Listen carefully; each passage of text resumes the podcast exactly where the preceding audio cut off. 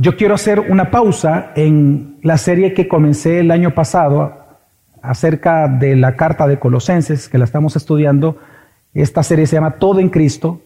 Pero esta mañana quiero hacer una pausa, porque no vamos a negar, hermanos, que viendo lo, lo que está ocurriendo, no solamente a nivel mundial, sino que también en nuestro país, estos son tiempos peligrosos para la iglesia. Ahora, quiero hacer la aclaración desde una, desde, una sola vez. Cuando digo que son tiempos peligrosos para la iglesia, no me refiero a las circunstancias que estamos viviendo. Cuando digo que son tiempos peligrosos a la iglesia, es por la respuesta que los cristianos pueden dar ante las circunstancias que estamos viviendo. Porque la iglesia no tiene que estar extrañada de las circunstancias, porque sabemos que en toda la historia de la humanidad, al estar en un mundo caído, siempre vamos a enfrentar problemas.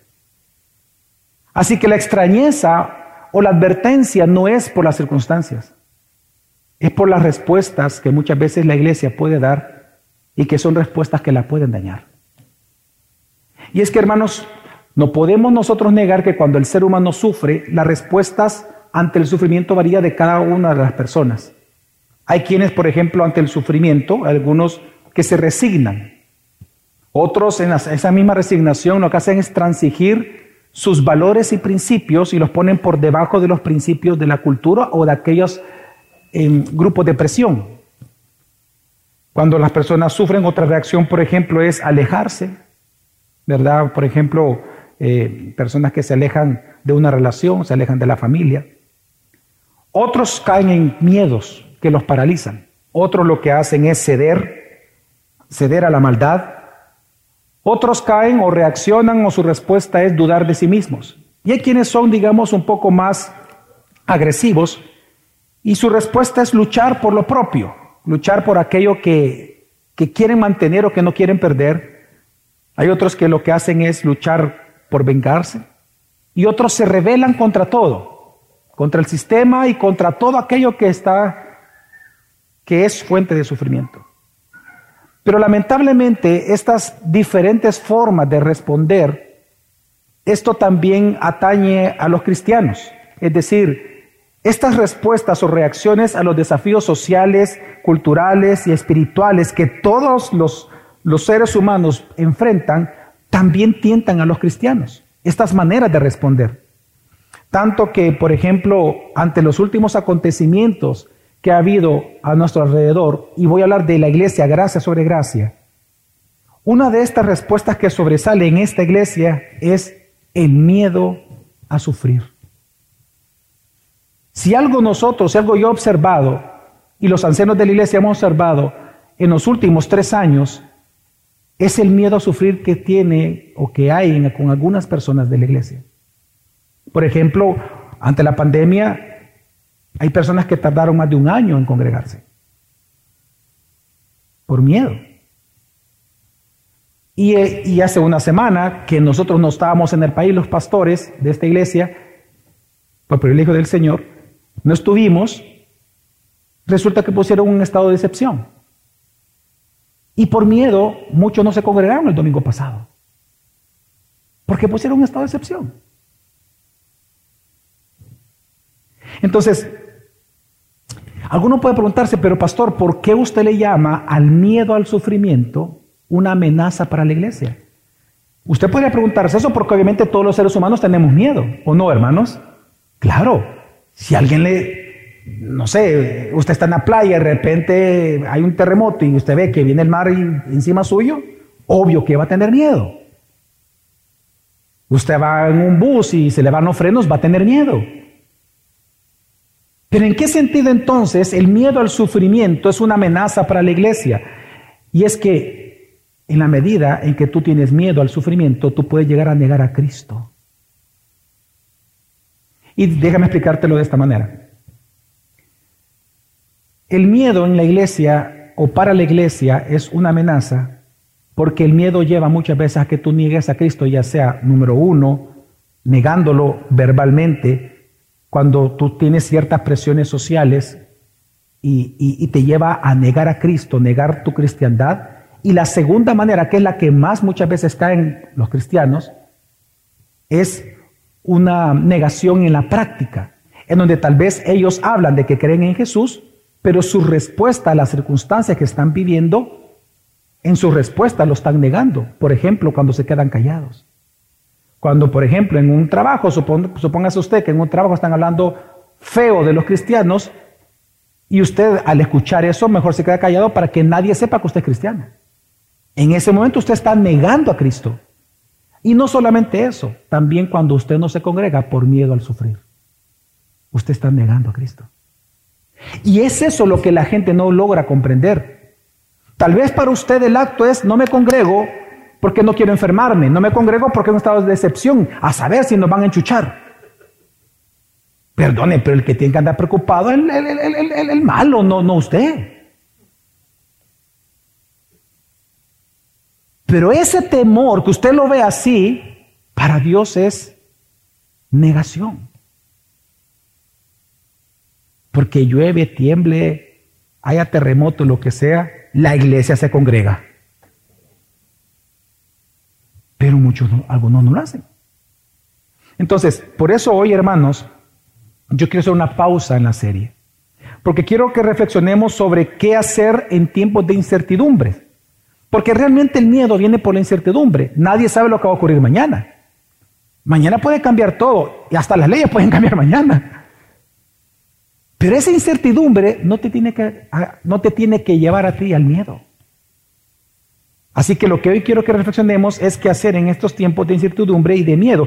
Y, como base para esta reflexión, yo quiero ocupar una de las cartas que Jesús mandó a escribir a las siete iglesias que se mencionan en Apocalipsis.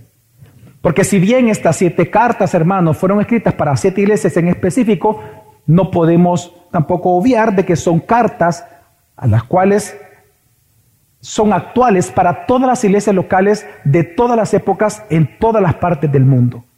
Porque son un mensaje para toda la iglesia en general. Estas son siete cartas a siete iglesias sobre cómo enfrentar siete amenazas que estaba enfrentando la iglesia de aquel momento. Y es lo que hace interesante estas cartas, porque cada una de ellas Dios habla a la iglesia sobre cómo enfrentar aquello que las amenazaba en aquel momento.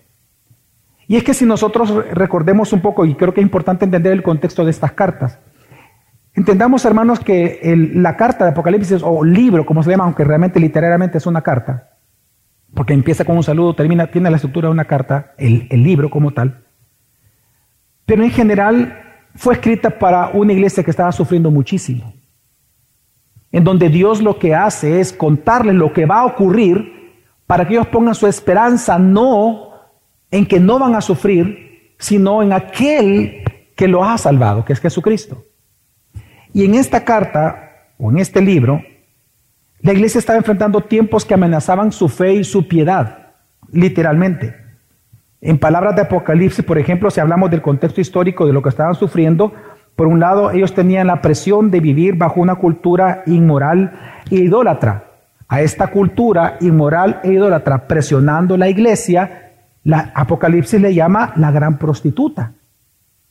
En este libro, otra opresión que recibían en aquel momento la iglesia era una opresión de los tiranos como gobernantes. En aquel momento la tiranía era algo común.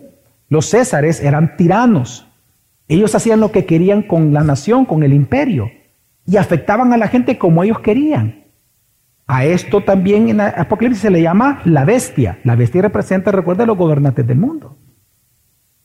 También algo que estaba enfrentando la iglesia en aquel momento era la discriminación por aquellas falsas iglesias y falsas religiones y la presión de las falsas enseñanzas. En Apocalipsis se le presenta como el falso profeta. También la iglesia estaba recibiendo la presión, como le llama Apocalipsis, de los habitantes de la tierra, es decir, de todos aquellos que tienen un espíritu anticristo y por lo tanto se oponían a los cristianos, se oponían al avance de la iglesia. Así que si nosotros vemos, hermanos, todo esto que acabamos de mencionar son estrategias de Satanás, que Apocalipsis menciona, por cierto, lo menciona como el gran dragón. Son las estrategias del gran dragón que él realiza contra la iglesia, porque resulta que la iglesia es la esposa del Cordero a quien él tanto odia. y a quien él trató de matar, pero no pudo. Por el contrario, fue vencido por Jesús.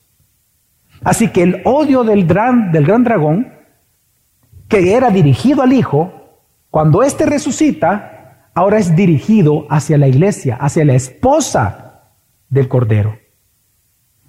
Por lo tanto, lo que hace Satanás, y si nosotros podemos resumir lo que Satanás hace como estrategia en Apocalipsis, encontramos que la estrategia de Satanás es la misma que él ocupa hoy con usted, con su familia, contra sus hijos, contra la iglesia y contra todos los cristianos en el mundo. Y usted jamás olvide esas tres estrategias que ocupa Satanás contra usted. Son tres I. Vamos a hacer un acróstico. Tres I. Intimidación. Es decir, él trata de intimidarlo a usted, paralizarlo con miedo, que tenga miedo, que no se congregue, que no ofrende, que no le sirva al Señor, que mienta, que lo niega a Cristo. Lo intimida a usted. Segundo, se infiltra en la iglesia con falsas enseñanzas para confundirlo para, desviarlo a usted.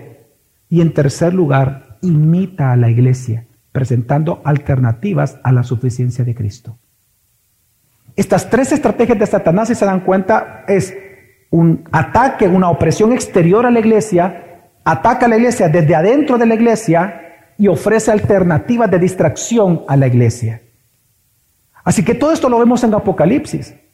Por lo tanto, hermanos, no podemos nosotros extrañar de que la iglesia en El Salvador sufra o que la iglesia en El Salvador tenga, o esté intimidada o esté, esté queriendo ser intimidada o esté siendo atacada por dentro. ¿Por qué no vamos a extrañar de esas cosas si es algo que Satanás ha hecho en todas las épocas con la iglesia? Entonces la pregunta no es cómo no sufrir. La pregunta que debemos de responder es ¿Cómo nosotros tenemos que reaccionar ante las circunstancias adversas? ¿Cuál debe ser nuestra respuesta? ¿Tenemos que huir? ¿Tenemos que rebelarnos contra el sistema? ¿Tenemos que tomar venganza? ¿Tenemos que tener miedo y quedarnos mejor en la casa y no congregarnos y verlo todo por internet? ¿Cómo debe de responder la iglesia? Mire, hermanos, el amor de Jesús es tan grande por usted que Jesús escribió siete cartas para explicarle cómo usted tiene que hacer. Siete cartas, no una, siete. Jesús le escribió siete cartas para explicarle cómo usted puede vencer. Y lo que hoy vamos a ver en la segunda carta que él escribió a la iglesia de Esmirna es cómo usted puede vencer el miedo a sufrir que es la gran amenaza, la segunda gran amenaza de la iglesia en estas siete amenazas que encontramos en estas siete cartas, es el miedo al sufrimiento.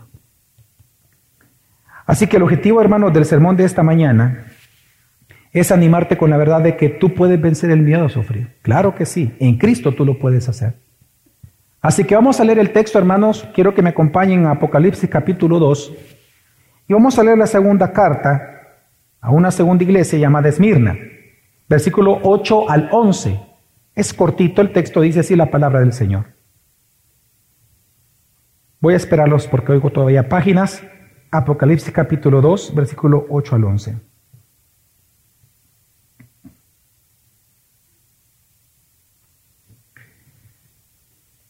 Escribe al ángel de la iglesia en Esmirna. Perdón, todavía escucho páginas, no se preocupen, los espero. Apocalipsis 2, del 8 al 11. ¿Lo tenemos, hermanos? Dice así la palabra. Escribe el ángel de la iglesia en Esmirna, el primero y el último, el que estuvo muerto y ha vuelto a la vida, dice esto. Yo conozco tu tribulación y tu pobreza, pero tú eres rico. Y la blasfemia de los que se dicen ser judíos y no lo son, sino que son sinagoga de Satanás. No temas lo que estás por sufrir. Yo te digo que el diablo echará a algunos de ustedes en la cárcel para que sean probados y tendrán tribulación por diez días. Sé fiel hasta la muerte y yo te daré la corona de la vida. El que tiene oído, oiga lo que el Espíritu dice a las iglesias. El vencedor no sufrirá daño de la muerte segunda. Ok, Iniciemos en primer lugar, hermanos, observando, eh, siguiendo el orden del texto, quién es el destinatario de la carta. Y vemos que es la iglesia en la ciudad de Esmirna. Ahora, Esmirna como ciudad, creo que es importante ponerlo en contexto, Esmirna en la ciudad, hermano, era en aquel momento, en, en lo que se conoce como Asia Menor, conquistado por el Imperio Romano, era la ciudad, hermanos, más hermosa de todo el imperio. De hecho, era llamada la corona de Asia, era la ciudad más hermosa de Asia Menor. Hoy en día esa ciudad se le llama Izmir en Turquía. Recordemos que las siete iglesias de Apocalipsis están en lo que hoy se llama Turquía. Por lo tanto, vemos que esta ciudad ahora se llama Izmir. Y a esta ciudad Izmir, por cierto, es apodada la perla del Egeo. Obviamente porque está a la par del mar Egeo y tiene toda una cordillera muy hermosa. Eh, la ciudad sigue siendo muy hermosa y una ciudad muy, muy, muy importante geográficamente. Sin embargo, en aquel momento, aunque era la ciudad más hermosa de Asia, era una de las ciudades más idólatras de Asia Menor.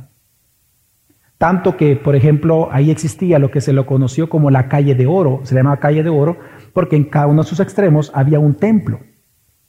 Era tan famosa esta calle y tan idólatra la ciudad que solo alrededor de esta calle se encontraba los templos a dioses paganos como la Madre Roma, era una diosa de ellos, segundo la diosa Cibeles, Zeus, Apolo, Esculapio y Afrodita. Esculapio es el dios de la salud o el de la medicina, ¿verdad? Los médicos saben de ello porque hacen un, juramento, ¿no? Y, la, la, varita, esa con una serpiente enrollada, viene de Esculapio precisamente. Así que todos estos templos paganos estaban en la calle de oro en una pequeña ciudad llamada Esmirna. Era una ciudad muy idólatra. Pero la carta no está dirigida a la ciudad.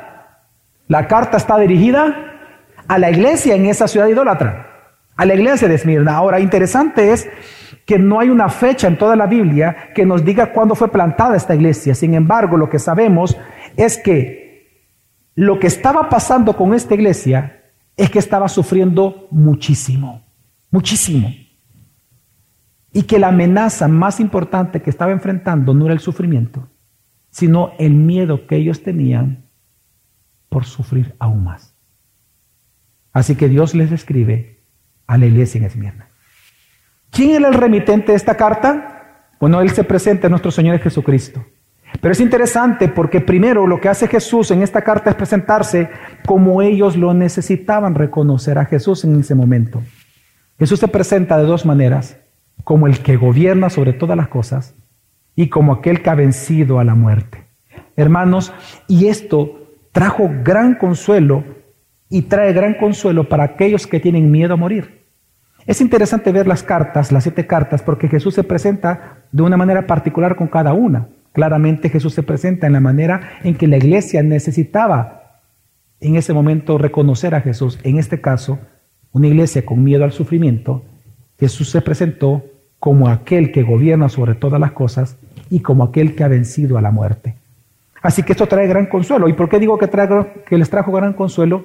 Porque en primer lugar, cuando Él se presenta como el que gobierna, hermanos, lo que Él está haciendo es que Él los está consolando, recordándoles que aquel que es el salvador, salvador de sus vidas, que aquel que es su redentor resulta que Él es el alfa y la omega, el primero y el último de la creación. Significa que Él conoce no solamente lo que ha ocurrido y sus propósitos por el cual ocurrieron las cosas, sino que resulta que Jesús sabe lo que va a ocurrir mañana y hacia dónde Él va a dirigir la historia de la humanidad. En otras palabras, Jesús se presenta como el que controla, como el creador de todo, como el Señor de todo y como aquel que controla aún tu sufrimiento llevándolo a donde Él quiere y ha determinado llevar la historia de la humanidad. Y eso trae gran consuelo, obviamente, para aquel que está sufriendo. Jesús se está presentando, hermanos, como el primero y el último. Está presentando como el alfa y el omega, quien controla todo para que llegue a su fin determinado. Y esto incluye el sufrimiento.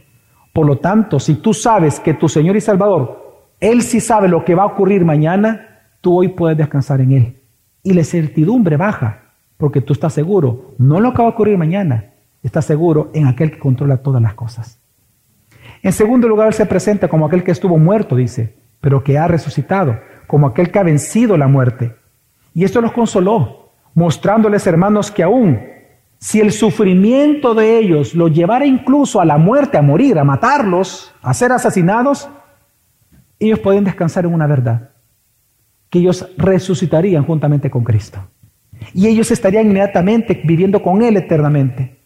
Cuando Jesús se presenta como aquel que ha vencido la muerte, les está diciendo, aún hijo, si tu sufrimiento te va a morir, no te preocupes, porque en el momento que tú mueras, vas a estar conmigo a donde yo estoy habitando y reinando. Por eso en vano Jesús le dijo al, al ladrón que estaba a la par de la cruz, hoy mismo, hoy, no mañana, hoy mismo, estarás conmigo en el paraíso. Así que es lo que Jesús les está transmitiendo a ellos aquí. ¿Tienes tú miedo al sufrimiento? Recuerda que yo soy el que ha vencido la muerte. Ya no tengas miedo ni siquiera a morir, porque ese es el problema con el sufrimiento. La gente que tiene miedo a sufrir es que tiene miedo a perderlo todo. Tiene miedo a que el día de mañana pierda todo como que si Dios no tuviera control. Así que Dios lo que hace es darte la seguridad de que Él tiene control de las cosas, no tengas miedo. Y segundo lugar, tienes miedo a morir. Dice, no te preocupes, porque aún tú murieras, tú tienes vida y vida eterna. Ahora, ¿Cuál es la razón por la cual él escribe esta carta? Ya vimos el destinatario y ya vimos quién es el remitente. Ahora, ¿cuál es el cuerpo de la carta? ¿Cuál es el mensaje de la carta? ¿Cuál es la razón por la cual Jesús escribe esta carta? Pues la razón es el sufrimiento de su iglesia. Vamos al versículo 9 y dice, yo conozco tu tribulación y tu pobreza, pero tú eres rico. Y la blasfemia de los que se, de los que se dicen ser judíos no lo son, sino que son sinagoga de Satanás. Ok, aquí vemos hermanos que Jesús se presenta como el que gobierna, y lo vimos anteriormente en el texto anterior, Él se presenta como el que gobierna sobre todas las cosas, porque lamentablemente las circunstancias que estaban enfrentando esta iglesia daban la impresión como que Jesús no gobernara. Es como que si usted en esta mañana comienza a revisar el periódico o el Twitter o donde usted lea las noticias y le hace a usted los últimos 15 días de noticias en El Salvador, el último mes. La pregunta es, ¿Jesús está gobernando El Salvador? Es la pregunta que estaban haciendo ellos. Ante tal sufrimiento, ante tantas circunstancias, ¿Jesús realmente está gobernando este país? Y la respuesta es sí. Totalmente, absolutamente. Jesús está controlando cada aspecto de la historia del salvadoreño. Por eso es que Él se presenta como el que gobierna. Y son tres cosas las que Jesús les dice a ellos que Él reconoce que están sufriendo, que Él sabe que están sufriendo. Tres cosas. Tribulación, pobreza y blasfemia, exactamente. Tres cosas. Veamos por qué le dice tribulación. En primer lugar, Él señala la tribulación porque realmente, hermanos, ellos estaban siendo tribulados específicamente por la tiranía de un hombre, de un gobernante, el César, el emperador. Y es que en la ciudad de Esmirna, hermanos, es tan interesante lo que ocurría ahí. Era, mire, esta ciudad era tan idólatra que es el único lugar en todo Asia Menor en donde al César se le levantó un altar dentro del templo de la Madre Roma. Porque hasta esta diosa, Madre Roma, se decía, bueno, si ella es la diosa, y el emperador es el que gobierna la madre Roma, así que el dios de esta diosa es el mismo César. Así que dentro del templo levantaron un altar y este altar era, fue ordenado por el César a que una vez por año todos los habitantes de Esmirna tenían que ir a adorar y presentar ofrendas a este altar y luego ellos recibían una certificación de adoración. Si tú como ciudadano de Esmirna tú no tenías esta certificación, ese mismo año tú tenías que sufrir la muerte por uno de tres medios, por bestia, por espada o por fuego siendo quemado. Así que obviamente los cristianos, al ellos no acceder a inclinarse en este altar, ellos tenían una presión de muerte todo el tiempo, cada año, porque podían ser acusados por sus vecinos de precisamente no adorar al César. Así que la opresión, y, quiero que entendamos que era la opresión, esto se llama una tiranía. Primero porque el emperador romano no era un dios, jamás un ser humano es un dios, amén. Y en segundo lugar porque asumió un papel que no le corresponde, en donde él dijo, me tienen que adorar. Y realmente esto es una tiranía que enfrentó la iglesia a costa de su propia vida. Pero en segundo lugar, algo que ellos enfrentaron es la blasfemia, dice también. La blasfemia, ¿por qué llama blasfemia? Bueno, ya vamos a explicarlo, pero la blasfemia viene principalmente del judaísmo, de los judíos. El judaísmo en aquel momento, hermanos, era la única religión no romana permitida por los romanos. La única religión no romana permitida legalmente, es decir, en las leyes, por los romanos. Así que ellos, envalentonados que Roma no podía hacer nada en contra de ellos porque eran la religión permitida, aparte del paganismo que ellos tenían, su panteísmo, su, panteón de dioses griegos, ellos comenzaron a acusar a los, a los cristianos de siete cosas. Eran siete acusaciones que en aquel entonces se hacían contra los cristianos. Número uno, de canibalismo. Porque como los cristianos hablamos de comer el cuerpo y la sangre de Cristo espiritualmente en la cena del Señor, a ellos se les acusaba de canibalismo. En segundo lugar, se les acusaba de inmoralidad sexual, porque resulta que los cristianos hablaban en aquel momento del ósculo santo, del beso santo y de los ágapes o las reuniones de amor, decían, del ágape. Entonces ellos decían, no, ellos cometen inmoralidad sexual. En tercer lugar, se les acusaba de ruptura familiar porque ellos decían que cuando uno se convertía, toda la familia quedaba dividida. Así que se les acusaba de esto. También de ateísmo. Recordemos que para para ellos, el ateo era el que no confiaba y no adoraba a los dioses griegos. Así que eran acusados de ateísmo. También eran acusados de rebeldía política por no adorar al César en este altar que les mencionaba de la diosa romana. Y por último, de sedición en contra de la cultura y también se les acusaba, en esto mismo de sedición, de quemar a Roma, de intentar quemar a Roma en el año 64 después de Cristo. Ahora, ¿Por qué, hermanos, a estas acusaciones que los judíos hacían de los cristianos, por qué Jesús le llama blasfemia? ojo, vea usted la pregunta, ¿qué, qué interesante es esto. Si yo te acuso a ti de algo que es incorrecto, si yo te acuso a ti, por ejemplo, de idólatra, ¿por qué Dios a esa acusación de los judíos a los cristianos se le llama blasfemia? Tal vez si yo estoy mintiendo, pues se le va a llamar mentira, pero ¿por qué blasfemia? Porque blasfemia es hablar en contra de quién? De Dios. Pero ¿por qué Dios dijo eso? Claro, es muy obvio. Porque cuando una persona se opone a la iglesia de Cristo, ¿a quién se está oponiendo? A Cristo mismo, al Señor de la iglesia. Entonces el judaísmo al acusar falsamente a los cristianos, es como que alguien hablara mal de ti por ser cristiano. No está hablando mal de ti. ¿Sabes a quién él está atacando? A tu Señor que te rescató. Así que lo que estamos viendo acá es que Jesús le llama blasfemia, porque al oponerse a la iglesia se oponía a Cristo mismo.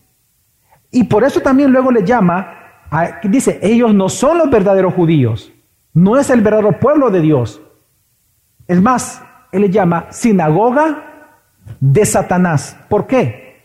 Es que recordemos que en Apocalipsis 12, el gran dragón, Satanás como el gran dragón, él intentó destruir al Mesías. Pero como esto lo venció en la muerte y en la resurrección, su odio contra él, y él fue llevado a su trono, su odio contra él ya no, ya no puede acceder al cielo. Como que Satanás ya no puede acceder. Él fue enviado a la tierra. Así que su odio contra el Mesías es en contra de la esposa del Mesías. Y él ahora él quiere destruir la iglesia. Por lo tanto, todo aquel que se opone a un cristiano es parte de la sinagoga de Satanás.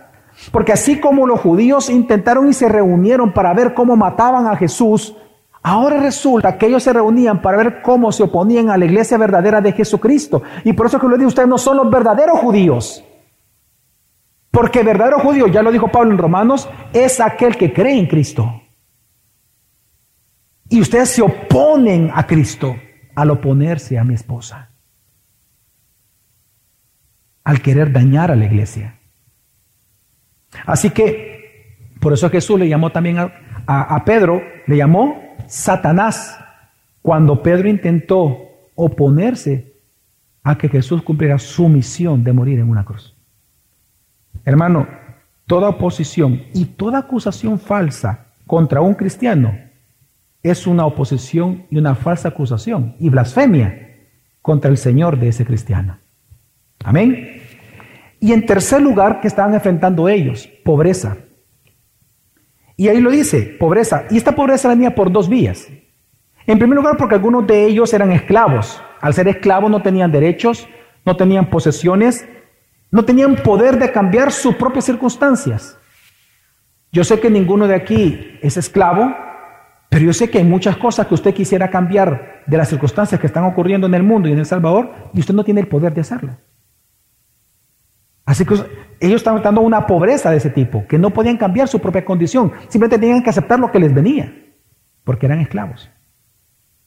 Y la segunda pobreza, segunda vía de pobreza, es que por ellos no adorar a los dioses paganos y también al César, y por no practicar el judaísmo, la misma sociedad, la misma ciudad de Esmirna, los bloqueó económicamente y socialmente.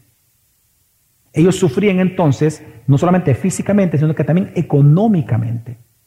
Por eso no es de extrañar que dice Apocalipsis 13, 17, dice, creo que está en pantalla, dice, para que nadie pueda comprar ni vender. Usted vea, vea usted cómo el mundo bloquea a los creyentes. Dice, para que nadie pueda comprar ni vender, sino el que tenga la marca, la cual es el nombre de la bestia o el número de su nombre. Recordemos que la bestia representa la tiranía de los gobernantes.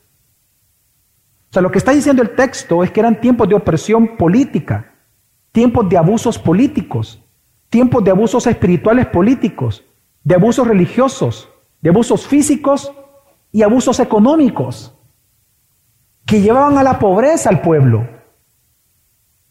Así que usted no se extrañe de lo que el mundo está viviendo hoy en día. Porque Jesús les dice, yo conozco lo que están sufriendo. Yo conozco tu tribulación, la blasfemia que tú estás enfrentando y tu pobreza. Yo la conozco. Pero ¿cuál es entonces el mensaje de Jesús en la carta? Rebélense contra el sistema. Toma venganza. Mata a los políticos. Mata a tus vecinos. Huye de San Salvador y vete a Estados Unidos. Vete a Italia, a Australia, a Canadá. Huye. ¿Eso está diciendo Jesús? Versículo 10. No temas lo que estás por sufrir. No temas. Y, ojo, ojo, no dice lo que está sufriendo. ¿Qué dice? lo que te falta todavía por sufrir. No temas. Dice el versículo 10, no temas lo que estás por sufrir. Yo te digo que el diablo echará a algunos de ustedes a la cárcel para que sean probados y tendrán tribulación por diez días. Sé fiel hasta la muerte y yo te daré la corona de la vida. ¿Sabe, hermano? En tiempos de incertidumbres, en tiempos de dudas con respecto al mañana, en tiempos de sufrimiento, Dios te dice, no temas sufrir. No temas sufrir. Es que sabe usted, hermano, la verdadera amenaza contra la iglesia cuando sufre no es el dolor, es el miedo. Porque una iglesia con miedo, un cristiano con miedo, es una iglesia inoperante. Es una iglesia inefectiva, es una iglesia paralizada. Es un cristiano que en lugar de servir a Dios, se sirve a su propio egoísmo, olvidándose de su identidad y olvidándose de su misión en la tierra. Por eso es que tú no puedes tener miedo. No es posible que porque diga que hay un estado de excepción, tengas miedo a congregarte. Por Dios, no puedes. No puedes. No es posible. Qué indignante.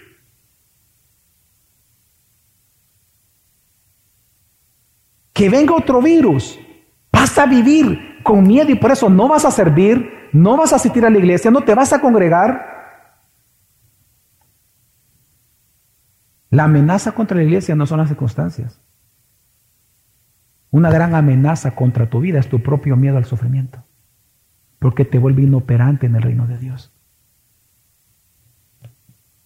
Entonces la gran pregunta que vamos a responder, que el texto no responde, porque ese es el cuerpo de la carta, es cómo dejar de tener miedo a las malas noticias, cómo dejar de tener miedo a la incertidumbre futura, cómo dejar de tener miedo a la opresión.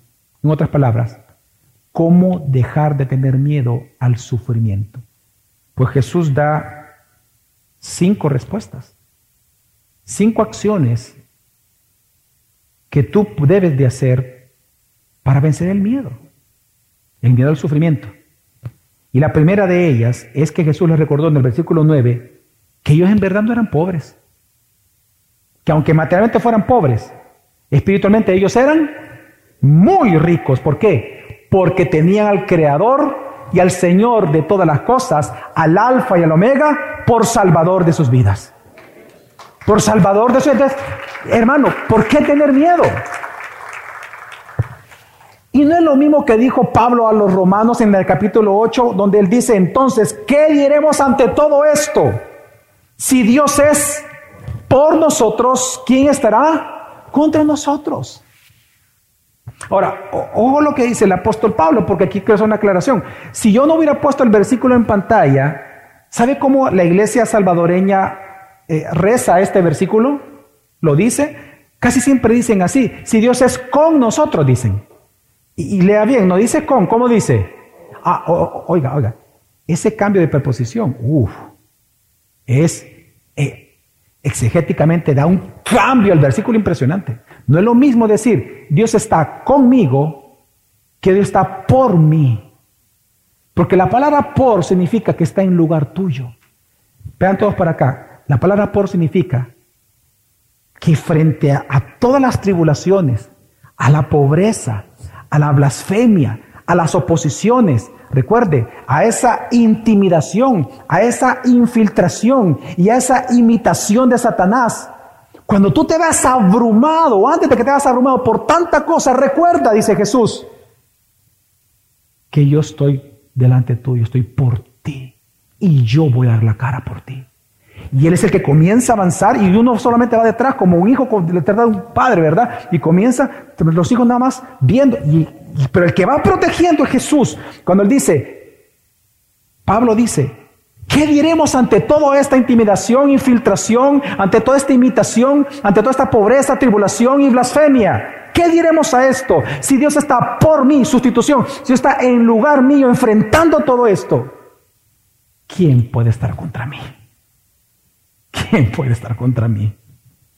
Y es lo que Jesús le está recordando a la iglesia.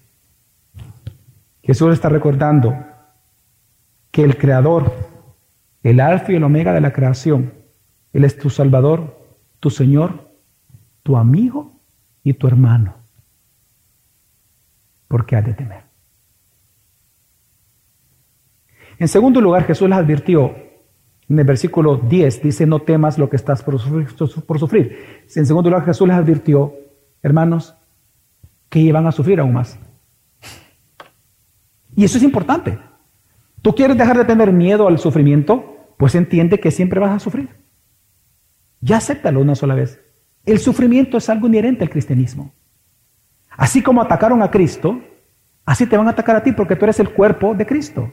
Tú eres parte del cuerpo místico de Cristo ha sido unido como miembro al cuerpo de Cristo. En Colosenses ya lo predicamos. En nosotros se van cumpliendo los sufrimientos de quién? De Cristo. Si Cristo sufrió, tú como parte del cuerpo espiritual místico de Cristo, hoy vas a sufrir. Porque los sufrimientos no son tuyos, son de Cristo. Entonces Jesús les dice, les advierte, van a seguir sufriendo. Lo que Jesús está haciendo, hermanos, es enseñando que tu esperanza no debería ser dejar de sufrir. Tu esperanza no tiene que estar en, ah, voy a ver cuándo vamos a dejar de sufrir, a ver cuándo va a parar la pandemia, esa es mi esperanza, que pare pronto la pandemia. No, tu esperanza no tiene que ser dejar de sufrir o que nunca vas a sufrir. Tu esperanza tiene que ser Jesús mismo. Él tiene que ser. Porque Él es el que intercede por ti hoy. Él es el que te ha rescatado, el que te va a resucitar, el que te consuela, el que te fortalece. Así que lo segundo, hermanos, que Jesús está enseñando en este texto para vencer el miedo al sufrimiento, es que tú tienes que aprender a leer con los ojos de la fe y no con el miedo las noticias. Léelo con los ojos de la fe. Se va a endurecer, supóngase que se endurece el estado de excepción. ¿Cómo tienes que leer eso? Con los ojos de la fe. No con, no con, no con esa polarización política que hay aquí en El Salvador. Aquí los salvadoreños somos de extremos. O sos del Barça o sos del Madrid. Y si no eres de ninguno, no andas en nada. Y si sos del Barça y yo soy del Madrid, no podemos ser amigos. Somos enemigos. Y eso se lleva a la política, se lleva a las pupusas, se lleva a los deportes. Jesús está enseñando que lo segundo que tú tienes que hacer es aprender a leer con fe y no con miedo las malas noticias. Por eso es que les dice, usted, algunos de ustedes van a sufrir hasta por 10 días cárcel. Hermanos, recordemos que estamos leyendo una carta bajo un estilo apocalíptico, lleno de mucho simbolismo. Aquí 10 días no significa que van a ser 10 días. Solo Jesús sabe si se refería a un día o 10 años. Pero Jesús te está preparando. Tu esperanza no tiene que ser que vas a sufrir dos, tres días. Si yo quiero que sufras 10 días, 10 años, 20 años, 15 años, prepárate. Amén. Lo que sí está diciendo este número es algo que es momentáneo. No va a ser para siempre. No es para siempre el sufrimiento. Así que, y por eso incluso dice que aun que las noticias sean de muerte, porque algunos van a morir, y por eso él dice hasta la muerte, tú tienes que entender que no tiene que darte miedo, porque de él ya venció la muerte. Amén. Pero también lo tercero, ¿qué es lo que Jesús le recuerda? Le recuerda el origen del sufrimiento que el origen de tu sufrimiento, hermanos, no es Dios, el origen es Satanás. Es el que obra la maldad, no Dios. Así que en tiempos de sufrimiento no vayas a dudar de Dios, no dudes de su amor, no dudes de su bondad. Hermano, no dudes de la bendición con la cual Dios quiere bendecirte todos los días, solamente porque estás sufriendo. Recuerda que Satanás te ataca con odio porque él odia al Cristo en el cual tú has sido ahora sujeto del cual eres miembro en su cuerpo místico. Y Satanás va a buscar intimidarte, va a buscar, como te decía, infiltrarse a la iglesia, va a buscar imitar a la iglesia para distraerte. Por eso tú tienes que cuidarte tú mismo de estas tres estrategias de Satanás y tienes que cuidar a tu esposa, a tu esposo, a tus hijos de la intimidación, de la infiltración y de la imitación. Pero cuídate con la certeza de que recuerda que Satanás es un enemigo que ya fue vencido en la cruz del Calvario. Ya fue despojado de todos sus poderes en contra de la iglesia. Cristo ya venció. Amén. Lo cuarto que Jesús explica en este pasaje es también para dejar de, tener miedo al sufrimiento, es que Él les explica el propósito del sufrimiento. Y el propósito es una fe probada. Qué interesante que dice el versículo, yo te digo que el diablo echará a algunos de ustedes en la cárcel para que sean, hermanos, ese es el fin de la prueba, ese es el fin del sufrimiento, que tu fe resulte ser aprobada, no desaprobada, aprobada. Hermanos, la vida cristiana requiere paciencia. La vida cristiana requiere paciencia para poder perseverar y ser cada día más en nuestro carácter como el de Cristo. Pero esta paciencia que nos ayuda a perseverar surge de una fe aprobada, no una fe desaprobada. Por eso es que cuando tu fe es probada, es lo que manifiesta al mundo que tú tienes una fe auténtica, que tú eres un auténtico cristiano. Recuerda la serie de Santiago. Lo que demuestra tu autenticidad como cristiano son tus obras de fe. Así que lo que es probada es tu fe, porque cuando tu fe es fortalecida, tu vida es fortalecida. Hoy que celebramos la cena del Señor, es lo que hace Jesús. Jesús nos fortalece por medio de nosotros comer su cuerpo y su sangre de manera espiritual. Él fortalece nuestra fe. Es la fe la que Él fortalece. Recordando lo que Él ha hecho y recordando su segunda venida y recordando su gloria. Nuestra fe fortalecida. Y esa fe fortalecida es lo que te permite mañana, hoy domingo en la tarde y mañana lunes y toda la semana, caminar y perseverar en los principios cristianos a pesar de todo lo que hay a tu alrededor. Amén. Así, hermanos, la confianza y la esperanza es que crece en la prueba. Y eso espero que te motive día tras día. Pero también en quinto lugar, hermano, Jesús da una promesa al fiel. Una promesa al que sea fiel durante la prueba. Una promesa a aquel que se mantenga fiel en medio del sufrimiento. Y es que le va a entregar la corona de vida, dice el texto. Hermanos, Dios te manda a que si tú quieres tener, no quieres tener o quieres vencer el miedo al sufrimiento, Dios te manda a que seas fiel hasta la muerte. Convencidos que si te toca morir en el sufrimiento presente que estás sufriendo, no tengas miedo. Porque ese mismo estarás con Él, ese mismo día estarás con Él en el paraíso. Así que que el miedo a morir no te paralice que el miedo al COVID no te paralice. ¿Cómo puedes vencerlo? Permaneciendo fiel. ¿Qué es eso de permanecer fiel? Haciendo lo que Dios demanda. Congrégate, sé fiel, congregándote, orando, ofrendando, diezmando, sirviéndole, leyendo la escritura, estudiando la Biblia. ¿Eres estudiante? Estudia. ¿Eres alguien que trabaja? Trabaja. ¿Te acabas de casar? Pues ten hijos. Sé fiel hasta la muerte. Mire, esto es ser similar también a lo que el apóstol Pablo dijo en Romanos 8. En 8, 3, 36 al 37 dice, tal como está escrito, dice Pablo, por causa tuya somos puestos a muerte todo el día. Somos considerados como ovejas para el matadero. Pero en todas estas cosas somos más que vencedores por medio de aquel que nos amó. Claro, Pablo sabía lo que estaba escribiendo, él, estaba, él, sufrió muchísimo, recuerda que fue mordido por serpiente, naufragó, lo apedrearon. ¿Usted recuerda que lo apedrearon en, en, en, en creo que es? Que él fue apedreado. Es más, después de ser apedreado, dice la Biblia, que cuando se acercaron vieron que ya estaba muerto, arrastrado como fuera un perro, lo arrastraron por toda la ciudad y lo sacaron de la ciudad. Y resulta que no estaba muerto. Pedro sufrió todo esto. ¿Qué lo sostuvo a Pedro? Perdón, a Pablo, ¿qué lo sostuvo? La corona de vida. Que hay un premio mucho mayor que la comodidad en este mundo. Y es la vida eterna. Porque aquí la corona de vida representa o simboliza la vida eterna. Hermanos, esta ha sido la esperanza de todos los mártires. Esto es lo que ha sostenido y sostiene a todo misionero. Es decir, todo hijo de Dios ante la amenaza de la muerte dice, somos más que vencedores, porque está seguro de aquel que lo amó. Por eso es que después de este texto que acabo de leer de Romanos, es que después dice, ¿Qué pues diremos?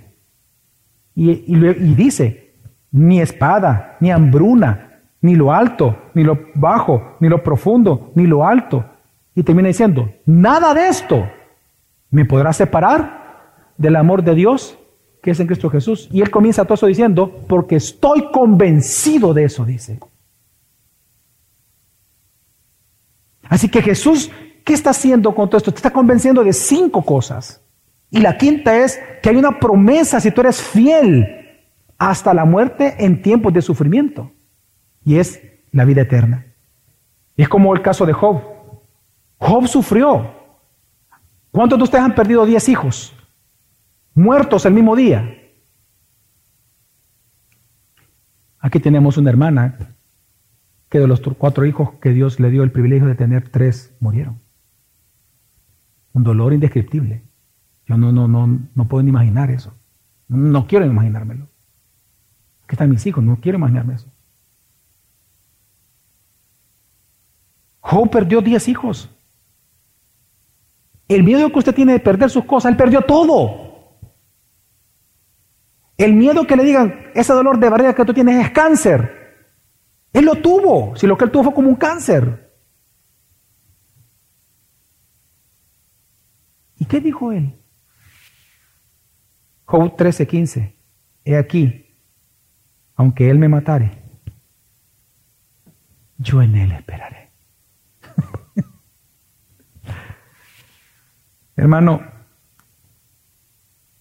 si Dios esta mañana a usted le dijera, hijo, tú vas a sufrir. Esta semana vas a perder todo. Y la siguiente vas a morir.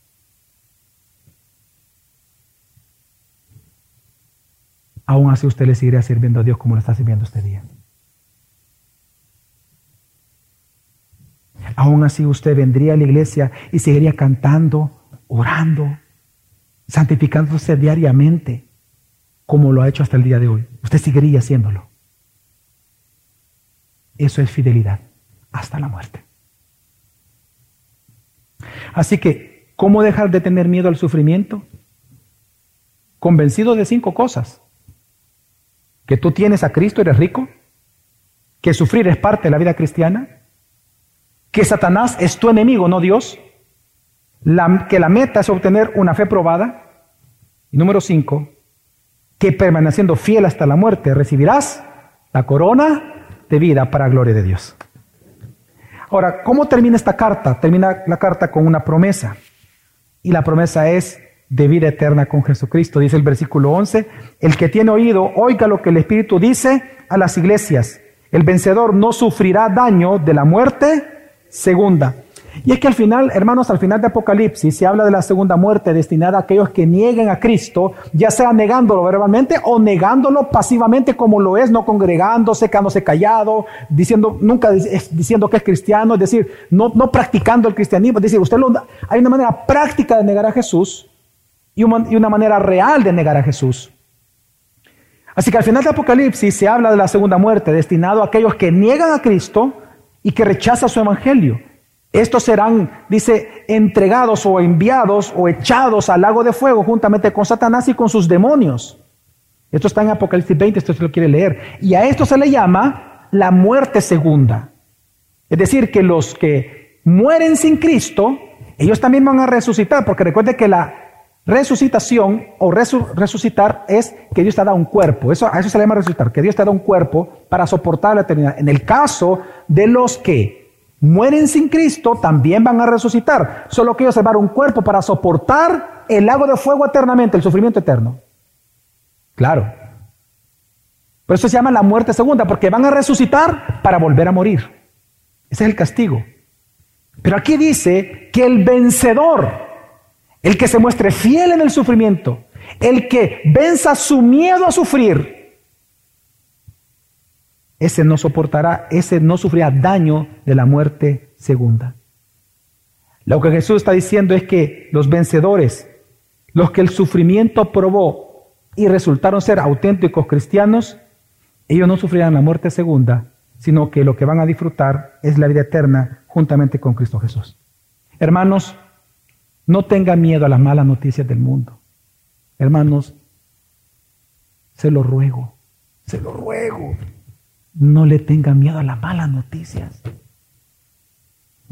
Aprende a leerlas con los ojos de la fe. Escúchalas con los oídos de la fe en Cristo y en su promesa que al vencedor le dará la corona de vida. En el año 155 después de Cristo, existió un hombre muy piadoso que fue obispo de Esmirna, de la ciudad que estamos hablando. El obispo de la ciudad de Esmirna. De hecho, él fue un discípulo de Juan, el último de los apóstoles. Y este obispo de Esmirna, llamado Policarpo, él fue apresado. Y él fue obligado, o quería estar siendo obligado, a que negara a Jesucristo.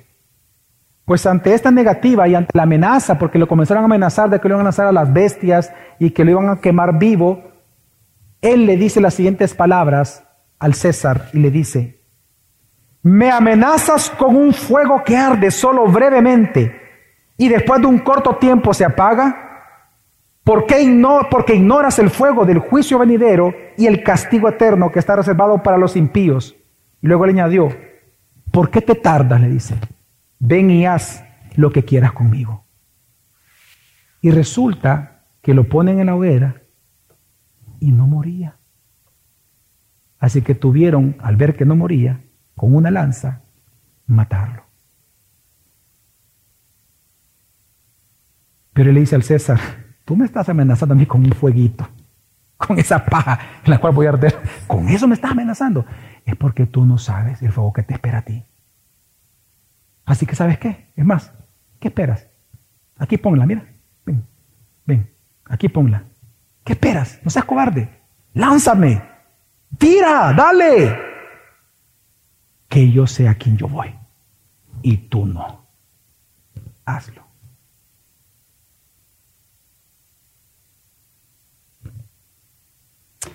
No dejes que Satanás te intimide ya más. No. Que ya no te intimide para no congregarte, para no servir, para no ofrendar. No, no, no, no. Sirve a Dios en este tiempo. Sírvele, hermano. Diezma, ora, ofrenda, estudia la Biblia. No dejes que Satanás se infiltre en tu iglesia. No dejes que Satanás se infiltre en tu familia. Cuida los oídos y los ojos de tus hijos. No dejes que Satanás se infiltre en la mente de tu familia. Y no dejes que Satanás te distraiga con las imitaciones falsas o imitaciones de la suficiencia de Cristo. En otras palabras, hermanos, no tengas miedo a sufrir. ¿Sabes a qué tienes que temer? A negar a Cristo en cualquiera de sus formas, aún en el silencio. A eso ten miedo. De que en estos tiempos, en la práctica, estés negando a tu Cristo. Vamos a orar.